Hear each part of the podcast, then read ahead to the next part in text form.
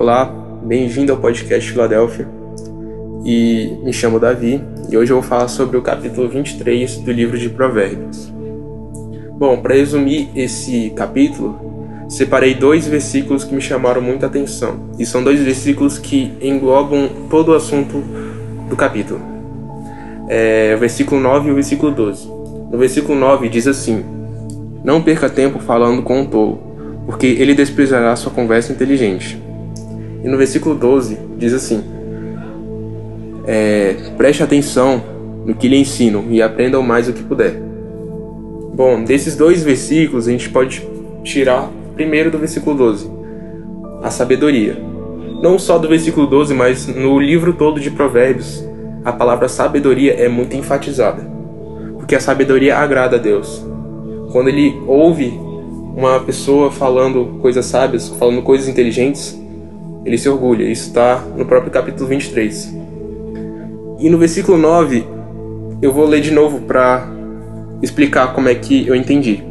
Não perca tempo falando com um tolo, porque ele desprezará a sua conversa inteligente. Desse versículo eu pude tirar que a palavra tolo não é simplesmente só uma pessoa, mas podemos considerar que a palavra tolo pode ser pecados e pessoas também. Como por exemplo, a gente não deve perder tempo olhando para mentira, olhando para a pornografia, a desobediência. E como ele fala também, as más companhias. Porque se a gente anda com pessoas tolas, logo depois vamos nos tornar tolos. A palavra tolo nesse, nesse livro é.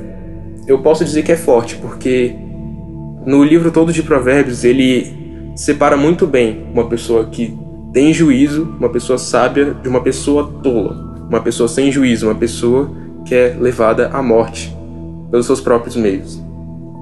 E do versículo 23 eu pude entender que a gente não deve olhar para as coisas do mundo, são coisas vãs, que a gente não deve perder tempo olhando para a grama do vizinho, se ela é mais verde, simplesmente em vez da gente buscar mais sabedoria, buscar conhecimento e confiança em Deus, a gente acaba olhando para o mundo e isso é o que torna a gente pecadores, porque nós olhamos muito para o mundo, olhamos para as coisas que tem lá fora e as coisas que tem lá fora vão querer nos atrair.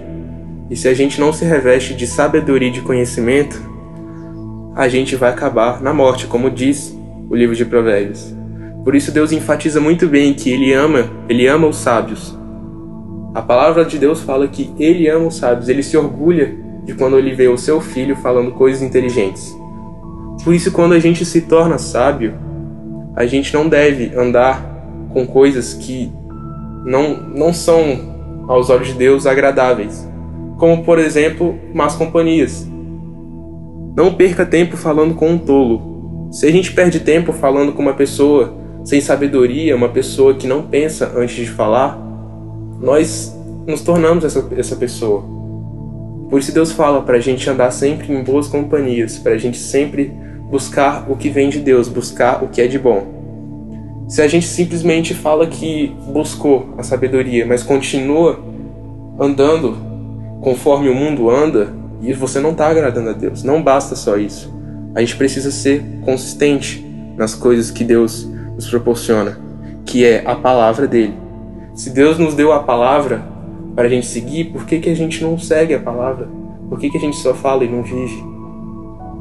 É, eu tirei isso do livro de Provérbios e do capítulo 23, na verdade.